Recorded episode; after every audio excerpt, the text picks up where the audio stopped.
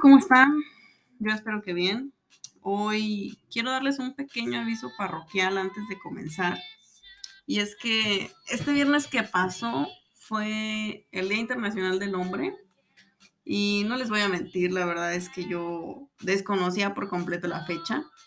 De hecho, me enteré por un video de TikTok donde están entrevistando a un señor que se llama Jordan Peterson quien resulta que es psicólogo y profesor de la Universidad de Toronto, Canadá. Y en la entrevista le hacen la siguiente pregunta. ¿Está bien ser hombre? Y él responde de manera muy tajante. No está bien, es necesario. ¿Qué demonios vamos a hacer sin hombres? Y de ahí en adelante comienza una premisa muy interesante sobre cómo los hombres hacen cosas increíbles sobre todo en el sector de la construcción, que fue la manera en la que este señor abordó la pregunta. Mencionó cosas como los edificios, las líneas eléctricas, las carreteras, sobre cómo trabajan de manera ardua bajo el sol y la lluvia, manteniendo en funcionamiento toda la infraestructura de un país, cómo incluso han existido trabajadores que murieron durante una jornada laboral y cómo la sociedad no muestra ni la más mínima gratitud por el esfuerzo que hacen día con día y dan todo por sentado.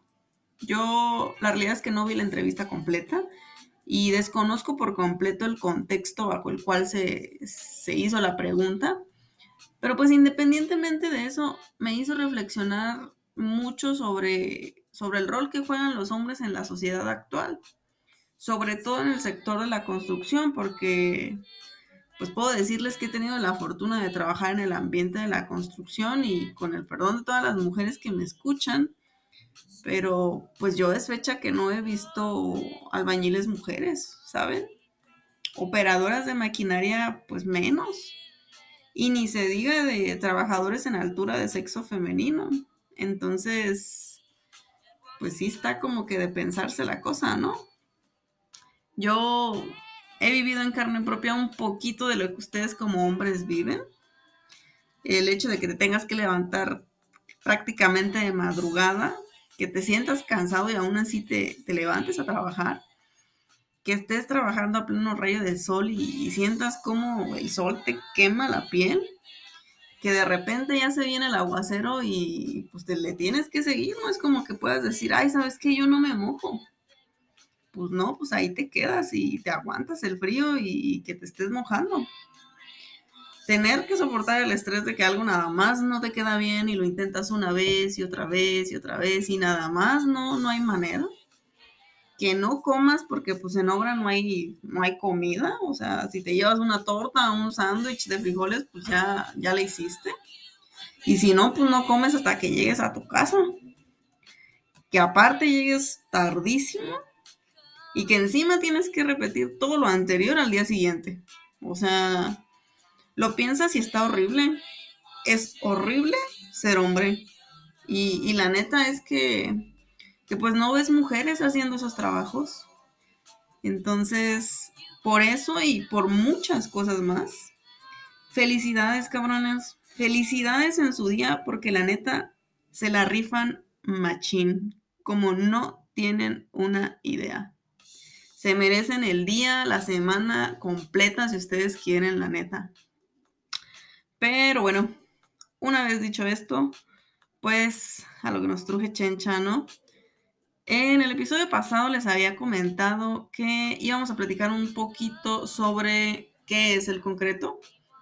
Y pues el concreto no es otra cosa que una mezcla, nada más. Pero no es cualquier mezcla, obviamente. Es una mezcla de tres elementos específicos, que son los materiales pétreos, algún aglutinante y, en caso de ser necesario, aditivos. Ahora bien, ¿qué son los materiales pétreos? Pues grava y arena, nada más. Se les llama pétreos porque pues ese es el nombre, ¿no? Rimbombante de, la grava y la arena en, en lo que es la ingeniería civil. Pétreos, pues viene de petros, que, significa roca. Entonces, cuando les digan materiales pétreos, pues piensen, ¿no? En, roca, básicamente. Ahora bien, el aglutinante no es otra cosa para el caso del concreto nada más que cemento y agua. El aglutinante es una mezcla que, que tiene como función unir o pegar las partes físicas de lo que va a conformar el concreto, ¿no? Cuando decimos que algo es aglutinante o que aglutina o que tiene la capacidad de, de aglutinar algo, nos referimos a que puede pegarlo, ¿no? Que puede darle como adherencia a la mezcla. Ahora bien, por la parte de los aditivos, pues aquí es donde se pone chida la cosa, porque un aditivo, como su nombre lo indica, es algo que adicionas o agregas a la mezcla.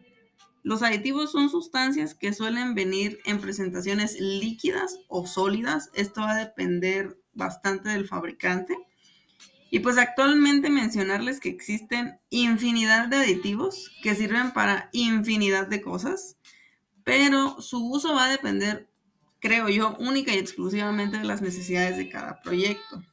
Porque pueden existir miles de aditivos, pero si tu proyecto no los requiere, pues no hay razón alguna para utilizarlos, ¿sabes?